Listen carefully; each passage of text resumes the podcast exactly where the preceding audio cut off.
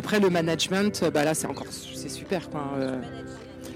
oui, voilà, c'est ça. Donc j'avais une équipe entre 10 et, 20 personnes. Et donc, c'est surtout de la stratégie de l'entreprise. Euh, bah, évidemment, euh, leadership, hein, il faut hein, pour la motivation et les guider, apprendre.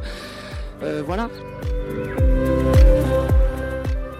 Je prends mon téléphone, j'appelle le monsieur donc qui téléphone m'explique, il dit je suis euh, donc euh, dans la radioprotection, radio physique médicale. Oui, mais encore. Ça? Alors il me raconte tout comme si je savais. Et le premier jour, il me dit ben voilà, ton vocabulaire va complètement changer. Tu as déjà 200 mots à apprendre nouveaux. D'accord.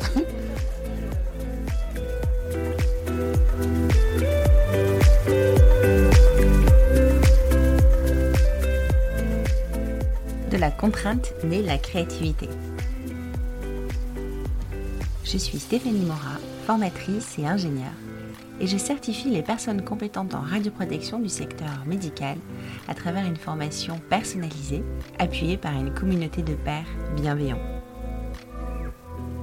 Avec Radioprotection, je te propose de partir à la rencontre d'acteurs de la radioprotection qui ont osé un jour, qui se sont lancés qui ont créé.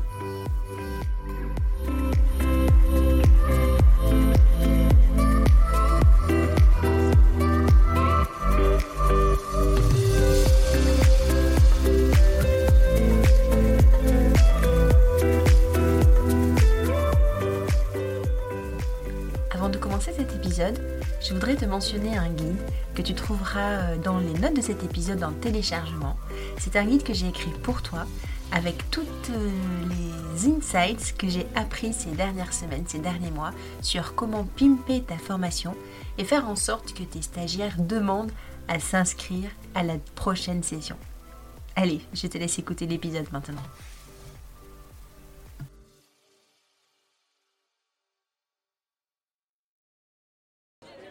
Fabienne, bonjour. Bonjour Stéphanie. Alors, il faut quand même que je situe où on est. Alors, il y a peut-être un peu de bruit derrière nous, même un peu beaucoup de bruit, parce qu'on est euh, place Saint-Michel, à Bordeaux, vendredi, 19h30, 20h même peut-être? Allez, 19h. 19h. On est autour euh, d'une table. Alors, on est bien attablé. On dira peut-être qui c'est qui est dans le public.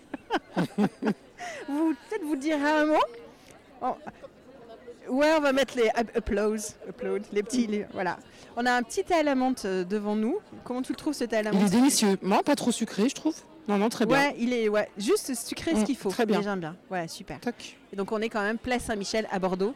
Et je suis vraiment ravie de te retrouver ici parce que c'est peut-être la troisième fois que j'ai l'occasion d'enregistrer un podcast en direct sans passer par Zoom. Tu es, assis à côté, tu es assise à côté de moi, on se voit faut se toucher. Et euh, je suis vraiment. Enfin, ça m'émeut presque. c'est gentil. mais voilà, donc, euh, bonsoir Fabienne. Bonsoir Stéphanie. Moi aussi, je suis ravie de te rencontrer en, vrai. En vrai. en vrai. Mais tu es aussi une rencontre LinkedIn. En fait, on s'est on, s'est rencontrés par LinkedIn. Oui, tout à fait.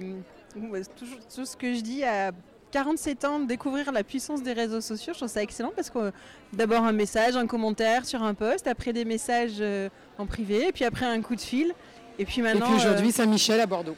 Ouais. Est-ce qu'on peut dire pourquoi tu es à Saint-Michel à Bordeaux? Alors je suis à Saint-Michel à Bordeaux parce que ma fille fait ses études à Bordeaux. Hum. Et donc, euh, elle fait euh, Vatel, l'école de Vatel. Et là, aujourd'hui, euh, c'est plutôt pour la déménager. vous savez, c'est terminé.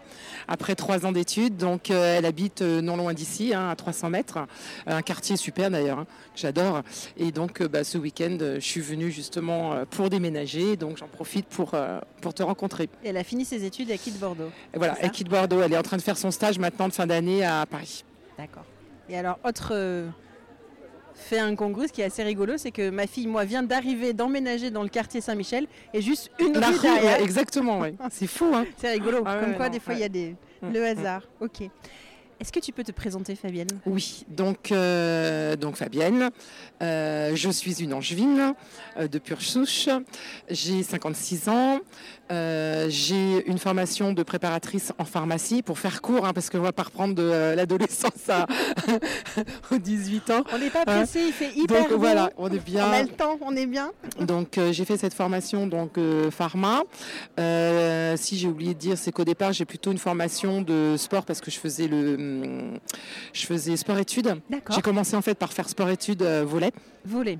Hein, donc euh, j'ai joué en national 1 au, volet et donc euh, après bon quelques quelques blessures évidemment j'ai été obligée d'arrêter. Et c'est là que je suis allée vers la, pharmacie.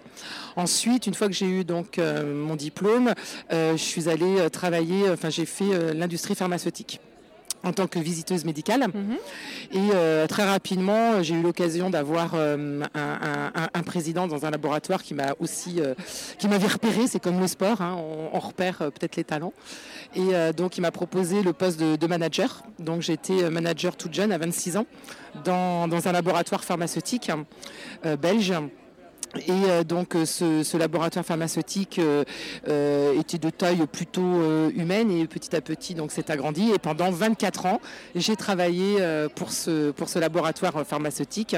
Et malheureusement, en 2015, il y a eu un gros licenciement économique. Ils ont licencié toute la force de vente dû malheureusement bah, au générique. Hein, euh, et nous, on a des produits qui se sont fait génériquer et là, ça a été euh, bah, vraiment la catastrophe. Donc, euh, donc le laboratoire donc, a licencié toute cette forme de vente. Et là, Qu'est-ce qu'on fait Le choc. est-ce, que, est-ce que je peux te demander déjà, visiteur médical, pour moi ça me paraît être un métier vraiment hyper dur. Alors je ne sais pas si tu as fait ça longtemps finalement avant de passer manager? Alors j'ai été visiteuse médicale pendant un an et demi. D'accord. donc c'est pas dur. Moi, pour moi, rien n'est dur de toute façon, donc rien n'est difficile. Non, non, je trouve pas. Euh, à partir du moment où on, accepte les règles, on, sait ce qu'on a envie de faire, on aime ce qu'on fait, mhm. rien n'est difficile. Tout est, enfin, je veux dire, il y a des jours où c'est très très difficile et puis des jours où c'est euh, super. Maintenant, moi, je prends toujours le côté euh, positif parce que l'industrie pharmaceutique, c'est vraiment, comment dirais-je, bah, on est des enfants gâtés, quoi. Donc oui on attend chez les médecins, euh, l'interlocuteur c'est le médecin, mais enfin tout s'apprend, c'est pareil aussi. Donc euh, non, c'est hyper, euh, hyper intéressant parce que c'est pareil, on apporte aussi des informations au corps médical que le médecin lui ne sait pas parce que lui il a tellement appris dans son cursus tellement de choses que vraiment le, point essentiel par exemple du médicament il ne le connaît pas. Donc le visiteur médical lui il est là pour ça.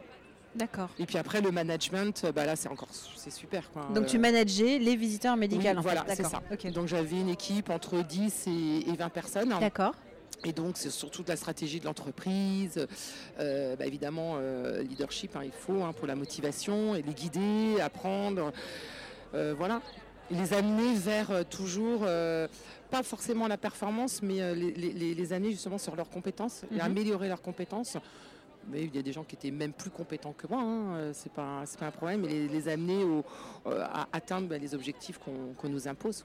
D'accord. Donc c'était vraiment des, années euh, magnifiques. Et puis donc ce fameux, cette fameuse année où il a fallu bah, assumer ce, plan de, de, licenciement, là ça a été ce que je m'y attendais pas du tout. D'accord, pas de prémisse, pas de pas de, de signe avant-coureur ou, pas à ce point-là. Un peu, mais euh, je me suis dit parce qu'ils fermaient pas en fait. Ils s'orientaient vers eux justement la pharmacie mhm. et euh, l'OTC. Je ne sais pas si vous savez ce que c'est l'OTC. L'OTC en fait c'est le médicament que vous allez chercher en pharmacie. Oui. Vous allez chercher le médicament que vous allez chercher en pharmacie qui est non remboursé. C'est le produit conseil. D'accord. Par exemple, un sirop pour la toux qui était remboursé par la Sécu, il a été déremboursé. Et aujourd'hui, vous pouvez l'acheter en vous met, enfin, euh, sans, remboursement. Donc là, c'est du, produit grand public. Donc en fait, ils sont orientés vers euh, cette stratégie. Donc moi, je m'étais dit, bah, de toute façon, euh, pas de problème, je viens de la pharmacie. Donc même s'ils réduisent les équipes, bah, j'avais vraiment bon un, cursus qui, tombait bien dans leur, leur stratégie. combien de temps tu es resté chez eux 24 ans. je n'étais pas la seule. Hein. Et, et, donc, je ne m'inquiétais pas plus que ça. Et puis en fait, euh, ils, ont, euh, ils ont licencié tout le monde. Ils sont partis sur la pharmacie, mais ils ont pris des prestataires, ça leur coûtait moins cher. Sans force de vente et ils ont externalisé. D'accord. Donc au bout de 24 ans, il faut que tu arrives à te... Dans la force de l'âge euh, Voilà. C'est très bien les femmes. Bel âge, bel âge une femme à 50 ans. Ah, voilà, 50 ans une fille en études. malheureusement, plus deux ans avant, pour tout dire, j'ai perdu mon mari d'une leucémie. Donc je me suis pris tout dans la figure en, peu de temps. Ouais, voilà. Donc l'arbre, c'est ce que je dis, il y a un arbre, il y a une branche qui tombe, tu te raccroches à l'autre, c'était le travail, et là, plus de branche. D'accord. Restait toute une petite, petite, branche, ma fille, quand même. Et là, je me suis dit, bon, bah, qu'est-ce qui va se passer? Mais qu'est-ce que je vais faire? Parce qu'on se dit toujours, oh, bah, de toute façon, j'arriverai toujours et tout. Et là, passe blanche. je me suis dit, bon, bah, pas de panique. Euh, enfin, ça, ça, ça m'émeut toujours quand oui, oui, oui, alors, ouais. Euh, Mais je, je, ouais. je, je, sais pas si, euh, si ça passe au, au, son, je pense que oui, mais ça on le voit dans tes yeux. ça fait 6 ans. Et je me souviens quand, quand c'est arrivé, je suis rentrée à la maison. Évidemment, j'en ai parlé de, tout de suite à ma fille. Et le lendemain, je suis partie marcher. Je me suis retrouvée à un endroit. Je me dis, mais qu'est-ce que je fais là? Je savais pas. Je me rappelais plus.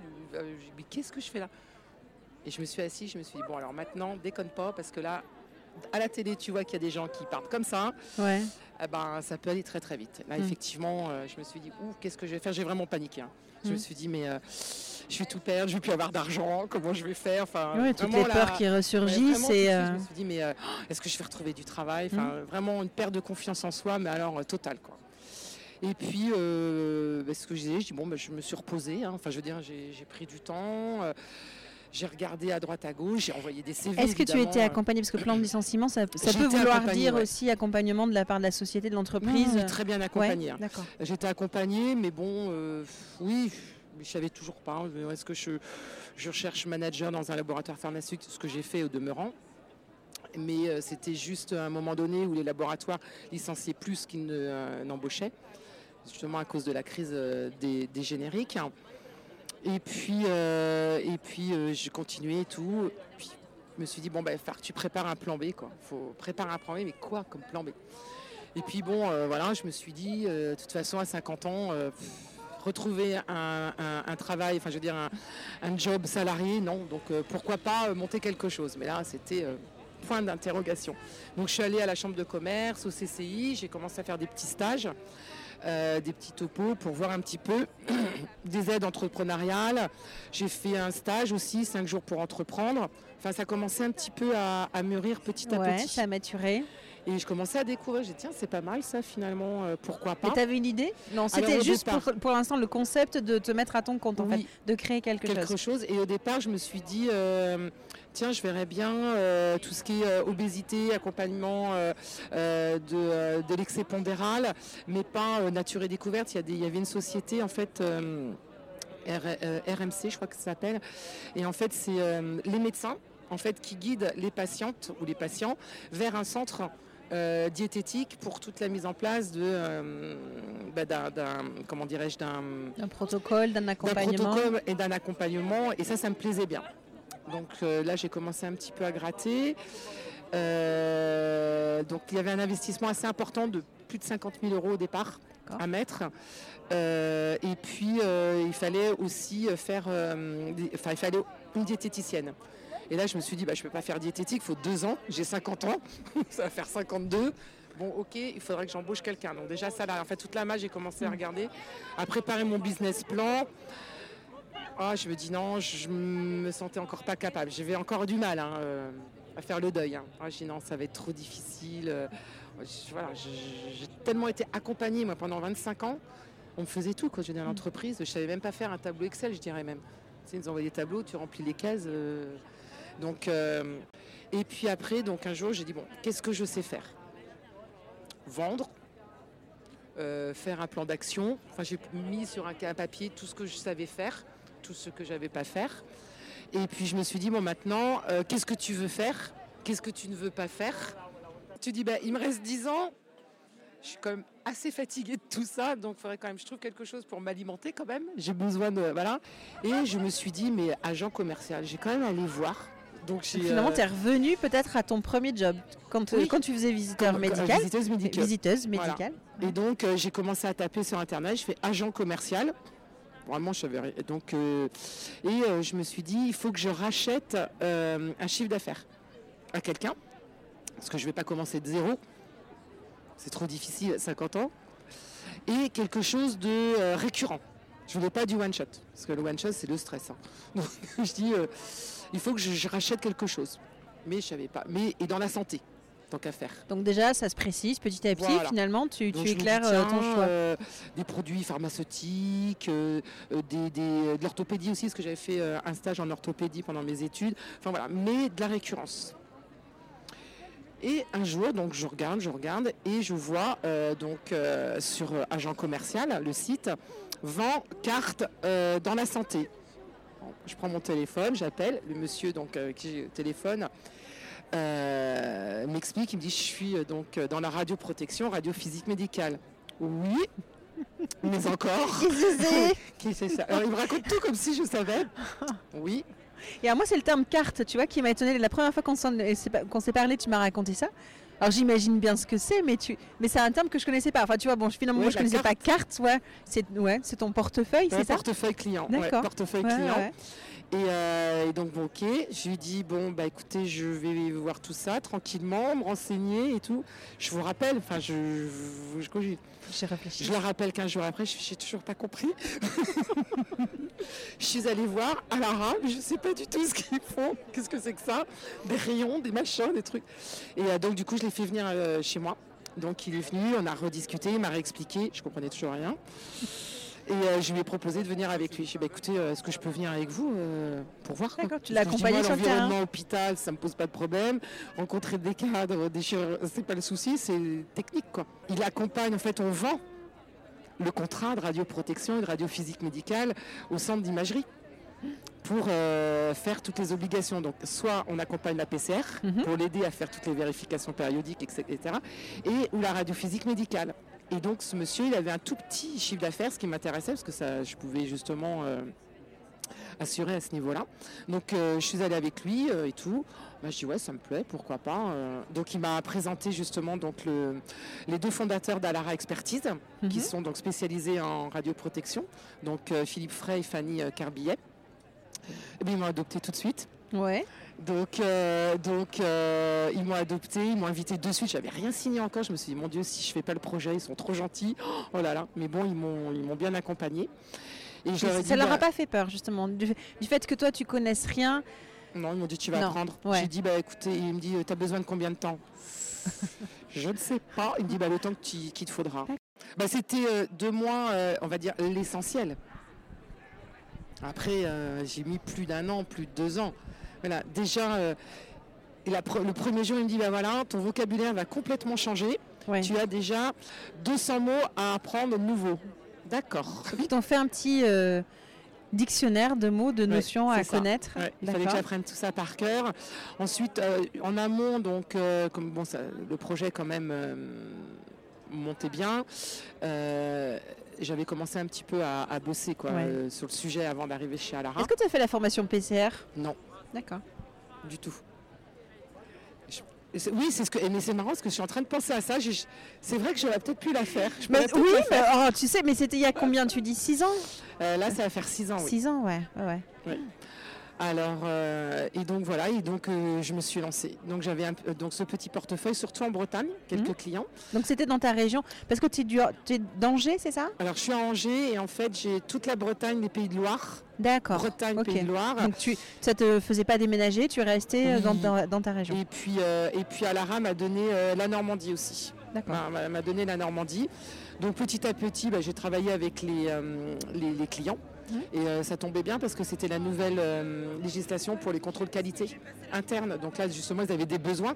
Donc quelque part, c'était pas mal parce que ça m'a fait aussi augmenter mon chiffre d'affaires et puis me faire connaître comme ça petit à petit. Et puis tu as appris euh, en même temps qu'eux à la parution du texte, toutes les périodicités, tous les contrôles qui sont pas faciles ça. à ingérer, mais finalement tu arrives à un changement, ouais, c'est intéressant. c'est ça. Et puis, euh, et puis euh, c'est pareil, donc euh, quand j'allais par exemple, j'avais des, rendez-vous dans des gros groupes, ça, là Philippe m'accompagnait au début, mm. j'ai été accompagnée aussi, hein. quand j'étais face à un chef d'établissement, je n'y allais pas toute mm. seule. J'étais accompagnée bien pendant deux ans quand même. Hein. Et, euh, mais vraiment, l'équipe à Lara, super. Quoi. Vraiment, ils m'ont encouragé, euh, euh, vraiment super encouragé. Vraiment comme si j'étais salarié, parce que je suis pas salarié. C'est mon partenaire. Mhm. Bonne nouvelle, c'est que je récupère Bordeaux.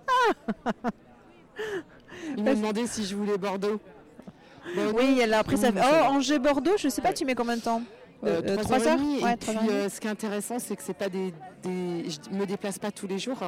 En fait, je me déplace effectivement pour voir physiquement la personne, pour travailler sur bah, le projet, pour voir déjà ce qui, ce qui est mis en place en radioprotection, en radiophysique. Mais après, euh, c'est le téléphone et la visio. Hein. Ça bien, la visio, les congrès, euh, hmm. mais je me déplace pas euh, énormément, non. non, Est-ce qu'il y a un côté que tu préfères, physique médicale ou radioprotection? Parce que tu n'as pas forcément des contrats pour les deux champs à chaque fois, tu as peut-être l'un et ou l'autre C'est souvent les deux. C'est souvent les deux. souvent les deux, souvent les deux. Bah, j'aime bien la radioprotection parce que euh, bah, justement la PCR, euh, le CRP maintenant. CRP. La CRP, euh, on dialogue plus parce que c'est son cœur de métier. Donc effectivement, ces problématiques ou ces besoins que la, physique médicale, c'est moins factuel. C'est moins factuel, c'est vraiment des mesures, c'est vraiment le physicien qui est dans son coin et qui va peut-être travailler un peu plus en solitude que euh, sur la radioprotection. Physique médicale, c'est euh, imagerie et médecine nucléaire tu, Et radiothérapie, non Non, je ne fais pas radiothérapie. Mais tu interviens tout ce qui est enfin, imagerie, bloc opératoire, médecine nucléaire, tout ce qui est. D'accord. C'est ça. Mais une fois que le, contrat est monté, moi je missionne les, les, les, physiciens, les ingénieurs en radioprotection, les PCR. Il y a toute la planification d'Alara Expertise. Moi je m'occupe plus de rien après. Sauf le client vient vers moi pour euh, tout ce qu'il a besoin. Par exemple, mhm. s'il a besoin de faire une formation en radioprotection des patients, quand il y a une nouvelle installation, par exemple, il vient vers moi. Bon, quand il a quelque chose à me demander, il m'appelle, mais après, moi, je le guide sur, euh, l'équipe euh, à Lara. Mais ce sont mes clients. Donc maintenant, tu es à l'aise parce que ce que je vois, c'est que tu maîtrises euh, bah, forcément, c'est ton cœur de métier. Mais dès que j'entends quelqu'un qui place correctement dans une phrase la vérification périodique, je trouve ça super parce que ça fait quand même pas très longtemps là, ça fait juste quelques semaines, quelques mois. Et euh, on a travaillé sur le sujet, oui. parce que justement, ce qui est intéressant dans ce, dans ce métier-là, mais en visiteuse médicale, c'était pareil en tant que manager, c'est qu'en fait, on apporte quelque chose. Et moi, j'aime bien. C'est vraiment, oui, l'insatisfaction euh, client. Oui, puis la partie contact, la relation que tu arrives à... Qui sont tes interlocuteurs au sein des établissements? C'est les, les, chefs de service? C'est les chefs d'établissement? Euh, Ou non, c'est carrément les PCR ou les physiciens médicaux Où, tu interviens Alors, je vais peut-être reformuler. Est-ce que dans les, les, établissements dans lesquels tu interviens, est-ce qu'il y a des, conseillers en radioprotection et toi, tu viens en support Ou est-ce que tu proposes une prestation complète de, de euh, d'OCR alors du coup? Alors, euh, bah, il y a plusieurs cas de figure. Donc, bon, déjà, l'interlocuteur, à la base, c'est le PCR. Ou la PCR, la cadre. Ou le cadre. Et l'ingénieur biomédical. Déjà, le chef d'établissement, il vient après. Il est un peu éloigné de tout ça. Hein. Tout dépend. Dans les cliniques, les, chefs d'établissement, ils aiment bien.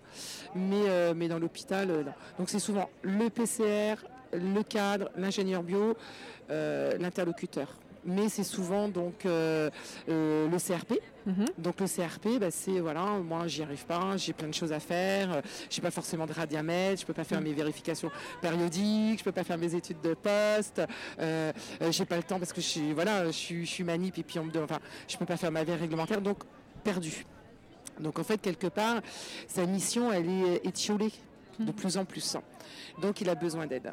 Est-ce que vous êtes euh, organisme compétent en radioprotection aussi Donc tu peux t'adresser aussi à un établissement qui n'a pas de euh, CRP en interne. D'accord, tu as les deux versants. Donc soit donc on va on va trouver un, on va on va on va lister les besoins. Mmh. Moi je vais chiffrer ces besoins là. Et puis si c'est accordé, bah là effectivement on apporte une assistance à la PCR, on fait soit des études de poste, soit les vérifications périodiques. On peut prendre en charge aussi les formations à radioprotection des travailleurs. Et puis le côté radiophysique médical, de toute façon ça c'est une obligation. Mmh. Donc là, ben, on, va, on va mesurer le temps qu'il faut de radiophysique médicale en fonction du parc d'équipement. D'accord. Vous avez des coefficients que vous appliquez oui, tout à fait. par rapport au parc d'équipement, s'il y a par exemple, je donne un exemple, trois amplis, deux, scanners, euh, deux mammo, eh on a un tableau qui va nous compter exactement le nombre de temps qu'il faut, que l'ASN en fait recommande. D'accord. Pour ce site, et on va prendre 10% de ce qui recommande parce qu'autrement. Oui, le il y a un gros guide là, c'est ça tu, tu, Je ne me rappelle pas le terme. C'est le guide ASN qui demande. D'accord. parce que l'ASN, lui, veut absolument qu'il y ait de la physique médicale, absolument, absolument. Bien sûr. Mais c'est des jours complètement faramineux, c'est impossible. C'est irréalisable. Donc on prend déjà 10% et là on travaille sur ça. Sur, euh, sur toute les, la radiophysique médicale, ce qui est intéressant, c'est toutes les relevés de NRD, mhm. toute l'assurance qualité et toute la, la sensibilité, euh, la sensibilisation euh, à la dose. D'accord. Ok. Donc, donc j'ai perdu le fil. Oui, donc voilà. Donc les PCR et autrement, il y a des établissements qui aujourd'hui, malheureusement, n'ont plus de PCR malheureusement, heureusement pour moi. Mais vous faites au CR. Je suis contente parce que j'ai reçu un, le, bon de commande d'un hôpital à côté de chez moi qui, n'a plus de PCR et, et, on sera au CR pour. D'accord. Je me suis battue. Mais tu, as besoin de, former des personnes compétentes en radioprotection chez vous chez Alara pour faire. Est-ce que vous êtes ah organisme de formation? Vous formez les PCR Si, on est organisme compétent, mais on ne forme pas les PCR d'hôpitaux, de, de, de, cliniques nous demandent d'être au CR. Après, euh, quand le chef d'établissement... Euh, on sent, j'ai l'impression qu'on sent actuellement aujourd'hui une perte de, de, sens ou de volonté ou d'engouement à être euh, CRP dans un établissement. Enfin, Est-ce que tu ressens ça toi aussi? On sent les CRP en difficulté, beaucoup de CRP souhaitent arrêter et on, voit des établissements qui perdent leur CRP parce que il arrête sa mission, il démissionne, il quitte, euh, il quitte sa fonction. Est-ce que tu ressens ça, toi? Ah, Je le ressens de plus en plus parce qu'en fait, comme il y a une pénurie de manipulateurs, mm. Du coup, donc euh, ben, le temps PCR, déjà, ils avaient peu de temps parce que ça représente en moyenne 20% de leur temps euh, déjà, donc ça commence à se grappiller petit à petit et on les remet sur leur poste, si bien qu'ils n'ont plus rien à faire. Et là, c'est la grosse panique parce que euh, quand il y a justement les inspections ASN, là, c'est. On se rappelle à ce moment-là que c'est important. Ils ne sont pas responsables. Mais ah, tu veux dire que les, oui, les, le, conseiller, le CRP, s'inquiète parce que lui, il n'a pas eu le temps, mais il, bénéficie d'une inspection ASN et. Euh, d'accord. Par contre, là, les établissements, quand il y a les inspections ASN, là, ils sont OK, on les aide. Là, on fait des, journées d'aide euh, pour justement euh, assister la PCR ou, le CRP à, travailler sur son, sur son inspection. Mais euh, depuis, depuis la nouvelle réglementation OCR, là j'ai cinq établissements déjà qui, avec qui on travaille en tant que en tant qu'OCR. En tant qu'OCR, qui avait peut-être un conseiller en radioprotection et du coup un PCR qui n'est pas passé CRP certification transitoire et qui ne ah veut pas renouveler. Ah oui, c'est vrai que ça a été un, moyen peut-être pour le PCR euh, d'arrêter, puisque son diplôme devient caduque au 1er janvier 2022. Donc effectivement, il y a ça, il y a la non-reconnaissance aussi. C'est vrai que c'est dommage parce que c'est ils sont sont pas reconnus et euh, donc ils sont pas c'est la non reconnaissance. Il y en a bon ils ont ils ont des petites primes, mais pour euh, pas tous. La non-reconnaissance et puis euh, par rapport aux collègues, la légitimité aussi. Oui. Donc déjà, ils ont été obligés déjà de se... Euh, ils, sont, ils sont parfois un petit peu gênés parce qu'il y a des choses qu'ils sont obligés de, de, demander d'appliquer et parfois, il y en a qui s'en fichent, fichent complètement. quoi. Donc il y a cette légitimité face aux autres, mais c'est surtout la reconnaissance. La reconnaissance, le temps. Et là, ils veulent plus. Ils veulent plus, ils arrêtent. De leadership, oui. Oui, c'est ça, c'est ça, c'est ça. Ils sont problème de leadership. seuls. Personne ne sait trop ce qu'ils font. Euh, oui, oui, tout à fait, tout à fait. D'accord, ok. Moi, c'est ce ressenti, donc euh, ils, ne gagnent pas plus, hein, donc. Euh, donc on est à un changement quand même. Il y a eu un, le, un, tournant dans la réglementation, mais qui fait que sur le terrain, tu sens quand même qu'il y a quelque chose qui, se, ah qui change, qui se met en place on va retrouver un équilibre, mais là, on est dans une période euh, mouvante. sans arrêt, j'ai des appels justement pour me demander euh, bah, le coût, euh, le, fait d'externaliser. c'est un, budget, hein, mais. Mais quelque part, je me dis, sans penser à, moi, parce que ça, effectivement, pour moi, c'est important, mais, mais externaliser, c'est quand même pas mal aussi pour l'établissement, parce que ça lui enlève pas mal de, de responsabilités. Et bah, il a son manipulateur pour lui. Quoi. est-ce que tu, qu'est-ce que tu pourrais répondre à quelqu'un qui te dit, euh, mais quand on externalise, on perd du service, on perd la présence au quotidien de la PCR ou du CRP, on perd peut-être en qualité. Tu vois, il y a une crainte quand même par rapport à ça. Oui, tout à fait. On m'a déjà posé la question. Alors je dis, euh, bah, déjà, la CRP, elle n'est pas forcément tout le temps sur le site, donc elle n'est pas tous les jours là. Elle n'est pas PCR tous les jours. Elle est PCR, euh, par exemple, je vais prendre elle est sur une moyenne, elle est peut-être 40 euh, jours par an PCR quand elle fait ses 40 jours. Donc ils n'ont pas forcément, il n'y a, pas forcément une bonne communication entre les actions qu'il faut mener. Donc ça prend beaucoup de temps. Et quand on est au CR, on est sur le, sur le site aussi. Mhm. On est sur le, terrain. Donc on va mesurer aussi le temps pour un établissement, le temps PCR. Donc ça peut être 14 jours par an, comme 20 jours par an, comme 5 jours par an. Donc le jour où le, CRP est sur site, lui par contre, il y est une journée. Et là, il va mhm. passer tout au crible. Donc là, effectivement, il y aura une communication. D'accord. Et pour euh, quantifier le temps d'OCR, c'est pareil, tu as en fonction du nombre de machines, euh, du nombre de salariés, tu as des coefficients que tu appliques. On a un tableau, avec le nombre d'équipements, le nombre de salariés, le nombre de libéraux, et après toutes les missions, une par une d'un CRP en temps horaire. Et donc tout est coché de toutes ces missions-là, et ensuite ça nous donne le nombre de, temps, de jours sur le terrain et le nombre de jours aussi en, back-office. D'accord. Et euh, comme on sait aujourd'hui, euh, et on va beaucoup plus vite, par, exemple, on va diviser par deux la mission du CRP, parce que nous, on sait, c'est notre cœur de métier, on s'est mutualisé, on, a, on a tous nos logiciels, on est experts, on a des, nos, intervenants sont pluridisciplinaires, mhm. euh, et puis on a l'expérience aussi d'autres établissements, donc tout ça fait qu'on gagne énormément de temps. Par rapport à quelqu'un qui vient une fois par par jour au mieux, euh, par, une, fois, une fois par, semaine, une fois tous les 15 jours. Euh, voilà, donc euh, obligé par exemple pour faire, mettons, ne serait-ce que pour décrypter justement un nouveau décret. Mm. Ben, un CRP, il va mettre des jours et encore quand il mm-hmm. peut. Mais nous, il y a quelqu'un qui, qui fait que ça chez Donc ben, le décret, on l'a de suite et on peut le, le, transmettre à, à, tout le monde. Donc ça va beaucoup plus vite. Par contre, ce qui est très important, c'est qu'il faut être quand même sur le terrain. Ça, c'est très, Je pense que c'est ce qui peut faire peur à certains établissements ou peut-être euh, CRP euh, qui ont besoin d'aide. C'est est-ce que vous, est-ce que vous êtes suffisamment sur site? Est-ce que vous êtes présent? Est-ce que vous êtes là? Oui, on est. On leur explique bien parce qu'effectivement, on pourrait ne pas être sur site. Hum. Enfin, on pourrait. Nous, c'est pas notre, notre vision des choses. On est sur site. On pourrait faire par visio, par téléphone. mais, mais, y a, mais c'est pas, c'est pas. Nous, on ne veut pas on, fait des choses effectivement à distance, parce qu'il y a des choses qui se font à distance, il n'y a pas besoin de venir. Mais il faut être évidemment, déjà pour la sensibilisation, sensibiliser les équipes.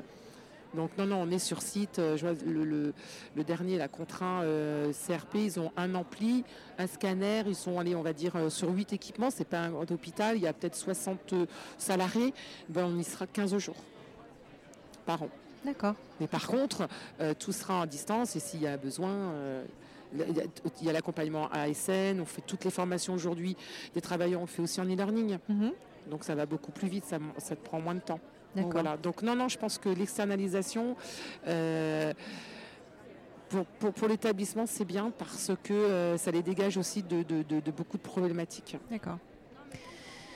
Donc pour toi, ça a quand même été le, grand écart, le grand, saut. Euh, enfin, quand on imagine, tu pars de la pharmacie, tu arrives à la radioprotection, la radiophysique. Mm.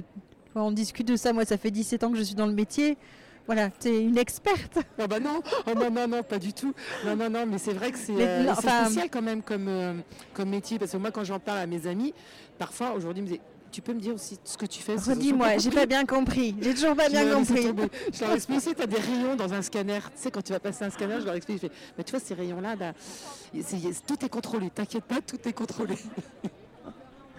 Donc ton arbre, il a refleuri. Il a, il a de, nouveaux de nouvelles branches. J'ai pris confiance en moi.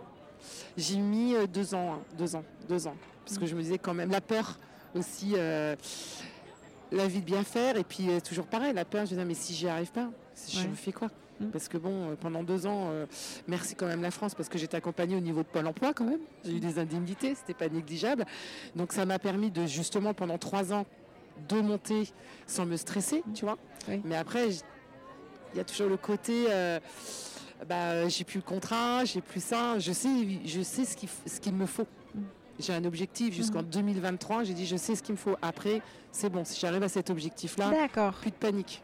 Donc, euh, Qu'est-ce qui a été le plus dur pour toi dans toute cette transition Ce qui a été le plus dur pour moi, c'était de euh, d'oublier d'où je venais, de tous les avantages que j'avais. D'accord. C'est, je ne vais pas dire idiot, mais euh, bah, le confort. Moi, j'ai en 25 ans, j'ai jamais acheté de voiture. J'avais une voiture de fonction. J'ai jamais payé l'essence. J'ai jamais payé le téléphone. J'ai jamais payé mes repas. Non mais euh, voilà, euh, l'industrie pharmaceutique, c'est, ne peux même pas t'imaginer. on vous donne 20 euros par jour pour manger quoi. Euh, vous avez 10 semaines de vacances. Enfin, il y, a un confort qui est euh, extraordinaire. Donc, c'était perdre déjà ça. donc, tout le confort. Puis petit à petit, bon voilà, quand on vieillit, on sait, voilà, je suis pas non plus dans la misère. mais j'ai dit bon ben voilà, de là, tu es descendu là, tu vas descendre là, mais c'est quand même pas mal, donc te prends pas le chou, te prends pas la tête et vas-y quoi. Qu'est-ce que tu préfères aujourd'hui dans ton métier ben, Moi, la liberté. Ouais. Là, par contre, ça n'a pas de prix. D'être libre, voilà, je, fais ce que je veux. Et j'ai pas de, je respecte hein, mon partenaire euh, et je le remercie beaucoup, mais il n'y a pas de lien hiérarchique quelque part. Donc je respecte parce que euh, on travaille ensemble, on est un binôme, j'ai des objectifs, il me donne des objectifs et c'est bien, ça me challenge, mais euh, il me demande pas de compte rendu quoi. Donc euh, là, c'est la, liberté, ça c'est génial. Et puis, euh, et puis, et puis effectivement, le client euh, qui te fait confiance et, tu vas lui apporter une information, tu vas lui apporter quelque chose ou qu'il a besoin. Ça c'est génial, j'adore. D'accord. Ce que j'aime pas, par contre, c'est que tu es toute seule. du métier de management, je me retrouve toute seule dans mon bureau. Des fois, ça a été dur, ça. Ouais. Très difficile, très très très très difficile de se retrouver dans son bureau et pas la personne. C'est-à-dire que tu as des contacts quotidiens avec plein de clients. Au téléphone. Peut-être la, à la société Alara à qui tu. Euh, voilà. Mais en présence d'échanges euh, et, de partage peut-être de difficultés au quotidien de là, tout de suite, là, maintenant, j'ai envie de boire un verre, on va boire un café, on débrief. Et il n'y a pas. Non. C'est ça qui est difficile. Ça, c'était difficile. Et puis se dire, euh, mais ma stratégie, est-ce qu'elle est bonne? Ah, oui. Est-ce que c'est une bonne stratégie? Et, avant le confinement, justement, premier confinement, je m'étais dit, je ne vais pas travailler chez moi je vais aller travailler dans un coworking. Parce que là, mhm. j'en peux plus. Il faut que je vois vraiment du monde, que je discute, que j'échange. Mhm. Et puis, euh, donc, je le fais de temps en temps. Ouais. Euh, ça te remotive, ça rebooste. Ça me remotive. Je vois des gens d'autres de, univers. Parce que mhm. moi, j'avais tendance un peu, par contre, à. Oui, à rester. Euh, je suis restée, ouais. Mm, mm, mm. Donc, en fait, à 50 ans, tu t'es mis à apprendre tout le temps continuer à apprendre. Et là, tu n'arrêtes pas, tu continues à apprendre même maintenant Bien sûr, bien sûr, parce que bah, de toute façon, on a toujours besoin d'apprendre la, veille réglementaire. Donc on apprend tout le temps. Tout le temps, il, faut être, je dirais, sur le pont. Donc euh, oui, il faut toujours apprendre. Oui. Et ça c'est bien parce qu'à Lara en plus c'est pareil, on se, on se retrouve tous les trimestres et on se on, représente justement, euh, il y, a quatre commerciaux. Nous sommes quatre et donc à chaque fois on a une thématique et on présente notre thématique D'accord. par exemple, ça... va être les formations radioprotection, ça va être l'assurance qualité, nouveau décret, ça va être sur la radiophysique médicale. Et là, on présente euh, bah, tous ces points-là de fond en comble, euh, comme si on était face à, un chef d'établissement ou, à un cadre. D'accord. Ok. Ça t'amène même à faire des épisodes de podcast. Exactement. Et je suis ravie. et je suis ravie parce que euh, ça m'a permis aussi d'avoir un esprit plus ouvert, de rencontrer aussi d'autres personnes d'univers mhm. complètement différents. Et, euh, et non, non, c'est bien, c'est bien. Bon. Je suis ravie, euh, ravie de, de ce podcast. Merci Fabienne. Eh ben, merci beaucoup. Est-ce que tu veux nous rajouter quelque chose? Tu as un petit mot? Non, non, tout va euh, bien? Tout va bien. et, j'espère que tout ira bien jusqu'au bout pour le meilleur. Mais oui, et puis si on peut se retrouver pour un thé à la menthe, place Saint-Michel à Bordeaux ou ailleurs, hein Ou ailleurs, et, bienvenue à Angers. Avec plaisir. bienvenue en Angers. À bientôt. Merci, au revoir, à bientôt.